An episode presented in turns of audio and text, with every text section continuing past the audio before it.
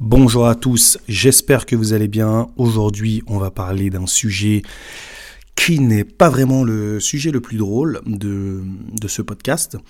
C'est euh, tous les échecs que j'ai vécus. Bon, il y en a tellement que je pourrais pas les lister, hein, bien sûr. La liste des échecs de cet épisode n'est pas exhaustive.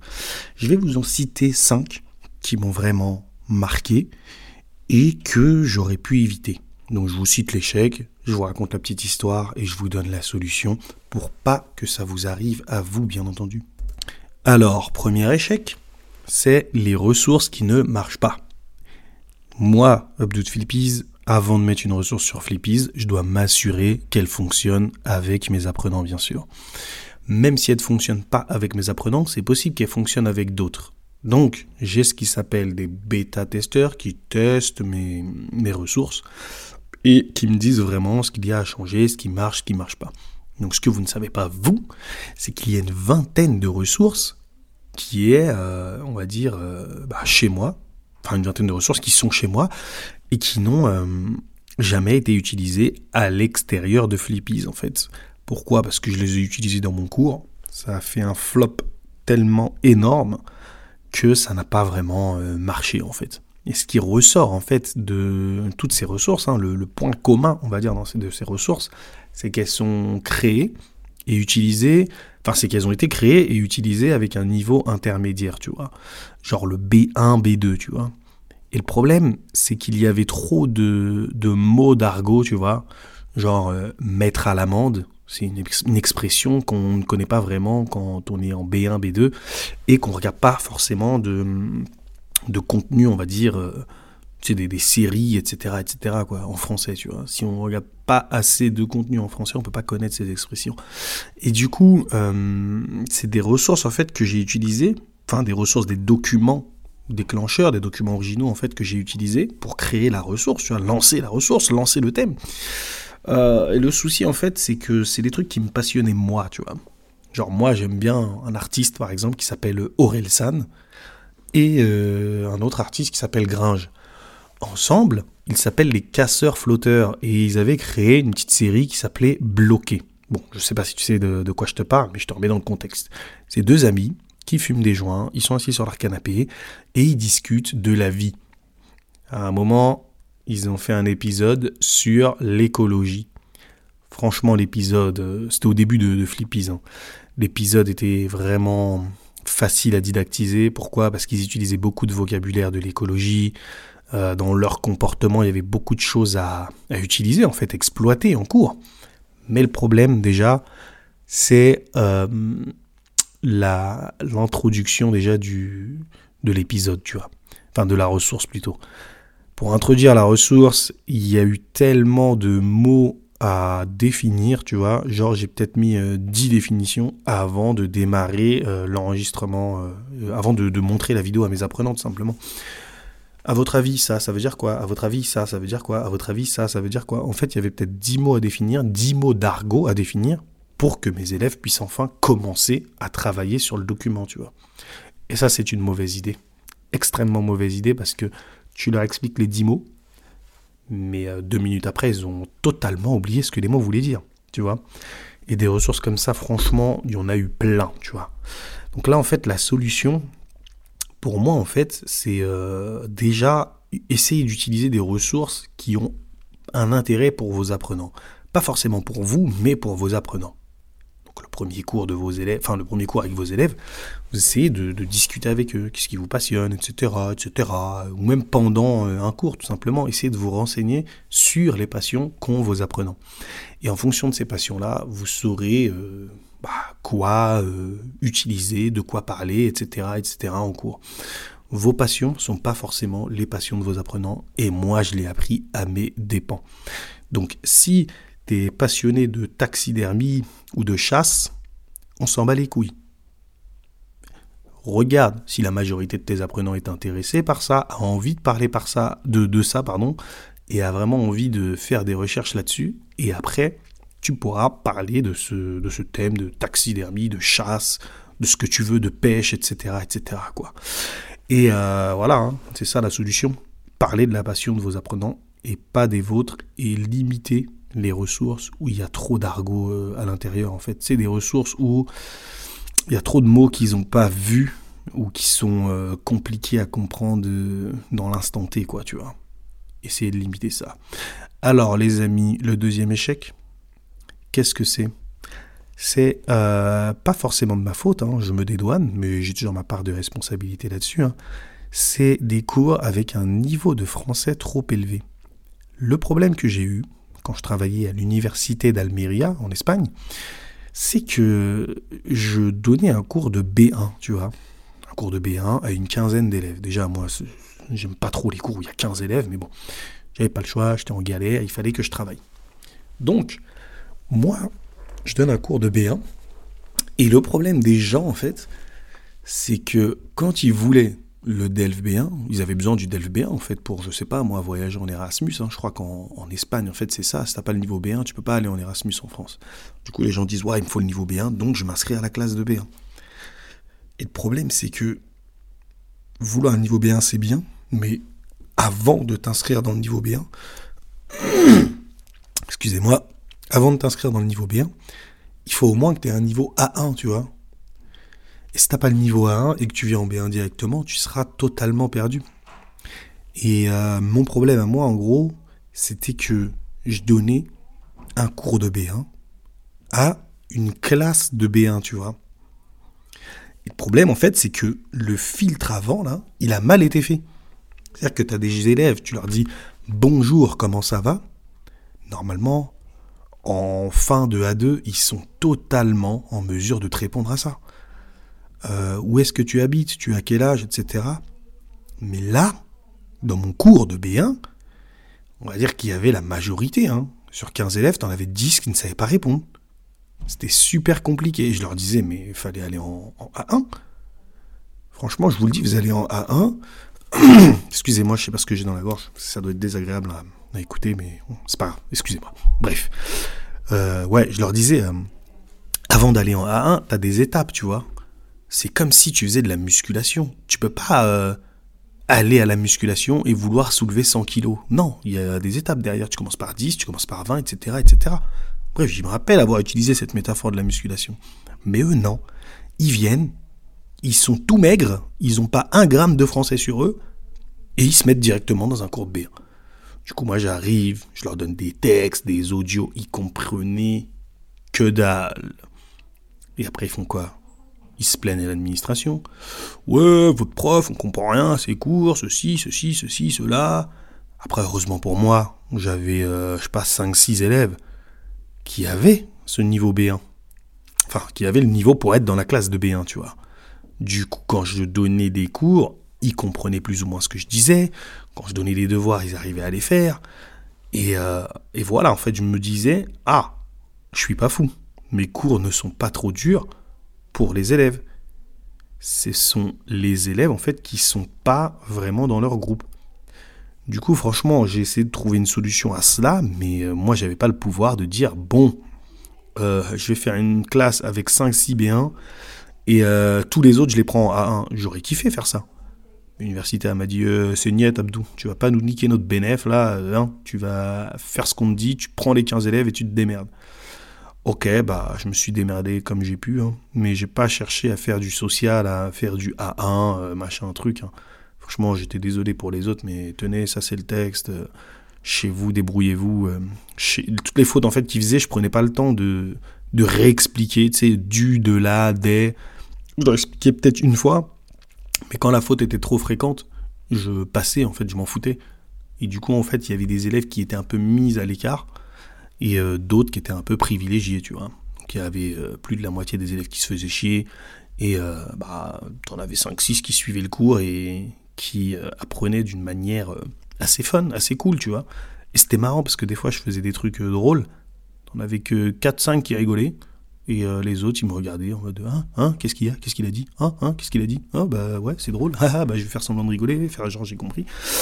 Donc voilà, en gros, moi, je dis, si, vous avez un problème comme ça, en fait, si, tous les élèves ont le même niveau, s'ils sont tous euh, niveau A1, tu peux transformer ton groupe de B1 en A1, adapter les activités et tout. Mais si tes élèves ont un niveau euh, différent, dans la même classe, là c'est un peu plus chaud. Tu dois vraiment privilégier le niveau le plus haut, même si le niveau le plus bas représente la majorité des apprenants, tu vois. Après, euh, la solution pour ça, ce serait de retravailler le test de positionnement, tu vois. C'est-à-dire que demander vraiment au prof, à moi, Abdou, là, de, placer les élèves où ils doivent être placés, tu vois. Ça, pour moi, ce serait euh, beaucoup, beaucoup mieux, en fait. De, demander au prof, oui, est-ce qu'un tel a le niveau B1, est-ce qu'un tel a le niveau B2, etc.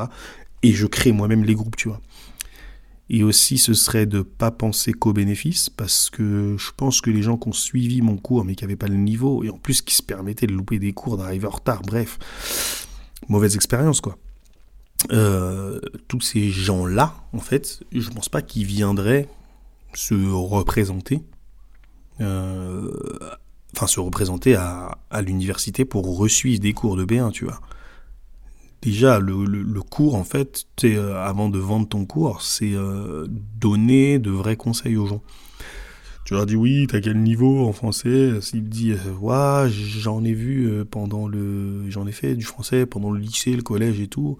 Et que là la personne a 20 24 ans tout ça c'est chaud. On refait la descente tout de suite en en A1 et, et, tout se passera bien quoi. Donc voilà, retravaillez le test de positionnement et après vous faites des groupes avec assez de, de justice, on va dire. Tout le monde a le même niveau, plus ou moins. Et après, voilà quoi.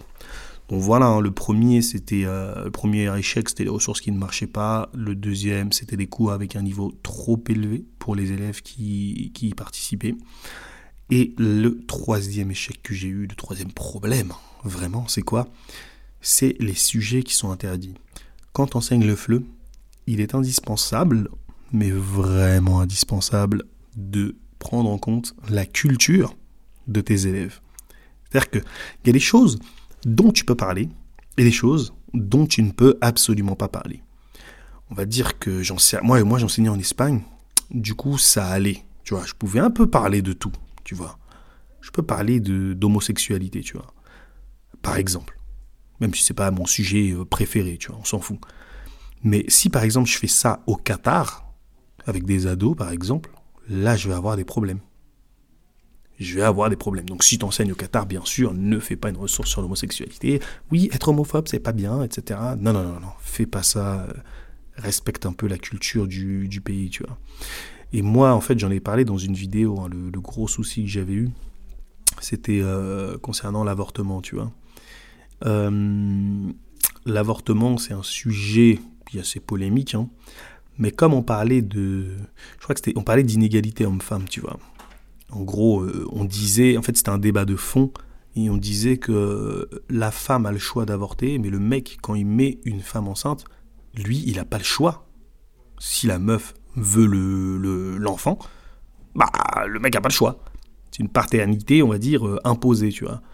Mais euh, les femmes, voilà, c'est un peu d'inégalité à ce, à ce niveau-là, tu vois. Et là, en fait, les gens, quand ils, argumentaient entre eux, là, c'était un cours de. Je crois que c'était soit B2, soit C1, parce que les gens, en fait, ils avaient assez de, de répartie en français, tu vois. Et au bout d'un moment, ça partait en couille, et ils parlaient même plus français, ils parlaient espagnol. Mais en gros, ils, me sortaient des dingueries en mode comment tu veux interdire l'avortement? Parce que si demain tu une fille, on la viole, est-ce que tu serais contente qu'elle garde l'enfant? Euh, Ta fille, elle a 12 ans, elle a 13 ans, elle tombe enceinte, machin, machin. Comment tu, comment tu veux justifier le l'interdiction de, l'avortement en fait. Et en gros ça partait en couille euh, totale quoi. Je me dis l'avortement c'est bien mais euh, pas comme ça tu vois. Faut pas, faut pas en parler c'est peut-être pas des, sujets dont on parle quand on passe je sais pas moi des examens ou quoi que ce soit tu vois. Par si tu donnes des cours de fleu à des médecins ouais tu vois donc, euh, tu vois, pour éviter ce gros problème, hein, moi, je te conseillerais de bien te renseigner sur la culture de tes apprenants, sur les tabous de la société de tes apprenants, avant d'en parler, tu vois. Et euh, si tu veux vraiment aucun souci, privilégie les thèmes euh, universels, tu vois. Genre logement, nourriture, etc., etc. Ça, c'est des trucs qui passent partout personne te fera chier, et puis euh, ce sera cool, ce sera cool, cool, cool, cool, cool. Euh, prochaine, euh, prochaine, prochain échec, hein. je vous rappelle les, trois échecs précédents. Les ressources qui ne marchaient pas, les cours qui étaient trop difficiles pour les élèves, les sujets interdits dont il ne faut pas parler en cours. Et là, le quatrième échec, c'est mes élèves qui échouent aux examens. Moi, j'ai une méthode qui ne peut pas faire louper les élèves. Enfin, qui peut pas. Qui, quand elle est utilisée, en fait, tes élèves ne peuvent pas louper l'examen. Pourquoi? Parce que tu as changé leur routine. Hein. C'est un, une formation en fait que j'ai. En fait, j'en ai fait, j'en ai même fait une masterclass. Un atelier pour le DELF B2, tu vois. Et en gros, quand tes élèves suivent cet atelier-là, ils changent leur habitude. La langue de leur téléphone n'est plus la même. Ils ont euh, une sorte de groupe euh, WhatsApp dans lequel ils, échangent des informations. Ils euh, lisent un livre un mois avant l'examen. Ils regardent des séries un mois avant l'examen et ils écoutent des podcasts un mois avant l'examen. Du coup, ils sont tous dans un mode français un mois intensif en cours, enfin pendant l'atelier et en dehors de l'atelier. Mais l'atelier ne, comment dirais-je? L'atelier, n'a que 15 heures en fait. Il est composé que de 15 heures, tu vois. Et dans cet atelier, je donne une préparation optimale. Des conseils pour réussir la production orale, une structure à suivre pour la production orale, une structure à suivre pour la production écrite. Tout, tout, tout, tout, tout, tout, tout, tout est donné, tu vois. Le problème, c'est que quand les élèves sont prêts pour l'examen, ils arrivent devant la feuille de l'examen, et ben ils se chient dessus. C'est-à-dire qu'ils ont peur, ils sont stressés, etc., etc. Mais ça, ça dépend pas de moi, ça. Mais si un peu, t'as beau tout leur enseigner, ils savent tout, ils savent comment répondre, s'ils n'ont pas la réponse, ils savent quoi faire, ils savent... Euh, connaissent toute la structure de la production écrite, euh, la, la compréhension écrite, savent comment lire les questions, les étapes à suivre, en fait, tout le cheminement pour avoir des putains de notes à l'examen, en fait. Et pendant la préparation, ils ont des putains de notes. Et les exercices de la préparation sont beaucoup plus difficiles que l'exercice de l'examen. Parce qu'il y a des questions un peu vicieuses, tu vois. J'avais même fait des, un livre, enfin j'ai même fait deux livres, hein, le livre de production écrite sortira bientôt, tu vois. Mais euh, bref, c'est pas ça le, sujet, on va pas faire de pub, on s'en fout, tu vois. Mais ce que je veux dire, c'est que c'est vraiment carré. C'est une préparation vraiment euh, optimale, quoi. J'ai mal à la gorge, excusez-moi. Euh, voilà, tu as une bonne préparation, mais ce qui manque en fait dans cette préparation, ce serait peut-être un module de gestion du stress, tu vois. Comment gérer ton stress? Comment ne pas paniquer? En cas de panique, qu'est-ce que tu dois faire? Et en gros, en fait, c'est des outils que j'aimerais euh, intégrer, que j'aimerais vraiment intégrer dans la, dans la formation, en fait. Euh, du coup, là, moi, j'ai parlé avec euh, plusieurs intervenants en fleu, etc. Et là, je vais essayer d'en trouver un qui va me parler en fait justement de, ce thème, tu vois, de ce thème de gestion du stress, confiance en soi, etc., etc. Quoi. Du coup, euh, ouais, c'est ça en fait le truc. Hein. Et c'est vrai qu'aux examens, malgré la bonne préparation, t'as des personnes qui stressent et la solution ce serait de créer une sorte de module ou euh, une heure ou deux pour apprendre à gérer son stress, tu vois. Voilà ça pourrait leur servir à eux et dans leur vie euh, personnelle aussi. Ok. Euh, troisième, euh, enfin troisième non, je suis un menteur. Dernier, dernier échec. Dernier échec qui est toujours d'actualité pour moi. Je suis une sorte de chef d'entreprise. Et qui dit chef d'entreprise dit responsabilité. Et vraiment, moi, j'ai un souci qui touche tout le monde. Ce problème-là, c'est la flemme comme dirait Angèle. Sortir c'est pour les nuls. Moi j'ai la flemme. C'est bon, j'arrête, c'est gênant. Euh, déjà, je suis pas organisé. Je cherche à m'organiser. J'ai regardé un truc euh, Notion, j'ai essayé, ça me casse la tête. Je suis encore avec mon petit calepin, je sais pas, j'aime bien avoir le papier, écrire, je sais pas, c'est bizarre. Mais quand je parle avec, euh, quand je parle avec qui? Avec Océane, Touillon, Miss Touillon, je me rends compte que je suis vraiment pas organisé. Quand je parle avec Mina Lepchanovic, je suis vraiment pas organisé du tout. Il va falloir que je fasse en sorte que je puisse avoir de la régularité dans la création de mes contenus euh, et un peu plus d'organisation. Et le problème que j'ai, c'est peut-être un problème que tu as toi si tu es euh, travailleur, on va dire indépendant ou prof de flux indépendant, bref. Quand tu travailles pour toi, les gens ont plutôt tendance à estimer que tu seras plus libre qu'une personne qui travaille à la caisse de chez Auchan. Bon, j'ai rien contre les personnes qui travaillent à la caisse de chez Auchan, hein, mais si tu leur dis euh, aujourd'hui je peux pas, je travaille à la caisse, ils vont pas te dire bon allez vas-y c'est rien, euh, donne-moi juste une heure ou deux, nanani nanana. Euh, là, les gens ont plus de respect pour ces boulots-là. Mais quand tu travailles pour toi, comme moi je travaille pour moi dans mon petit bureau, je crée mes ressources, les gens me diront ouais c'est pas grave, tu la créeras plus tard, etc., etc., etc. Et ben, mon problème, c'est que je suis gentil. J'ai une grande famille, j'ai beaucoup d'amis qui comptent sur moi, tout ça. Bref, je suis pas n'importe, enfin, je suis pas n'importe qui. Je me prends pas pour n'importe qui, mais je me prends pas, je me la pète pas en disant ça, mais vraiment, je rends trop de services aux gens et les services que je rends aux gens ont tendance à piétiner un peu mon business, tu vois. C'est-à-dire que j'ai pas de temps pour euh, réaliser tout ce que je veux. Bah, le fait d'être gentil, d'accepter ceci, ceci, cela, bah voilà, ça me dérange. Après, je suis un petit peu compliqué à avoir. Hein. Franchement, pour m'avoir au téléphone, c'est un peu difficile. Je suis souvent en mode silencieux quand je travaille, c'est-à-dire me dérange pas, m'appelle pas, parle pas avec moi. Et j'ai une petite technique aussi, c'est le Pomodoro, c'est-à-dire que pendant 25 minutes, j'oublie mon portable, presque éteint même, et euh, pendant 5 minutes, je peux le rallumer, discuter, regarder sur Instagram, et ces 5 minutes, parfois, elles se transforment en une demi-heure. Pourquoi? Parce que je suis indiscipliné. Mais c'est pas grave, on a tous nos défauts, c'est la vie, c'est la vie, il faut que je travaille dessus. Je vais essayer de me former un peu sur Notion, etc. Et et voilà quoi, me former sur la productivité, euh, le travail, la concentration, la méchanceté aussi, aussi, aussi. Ok, c'est la fin de cet épisode. J'espère qu'il vous a plu. Euh, on se retrouve euh, lundi prochain pour un prochain épisode. Peace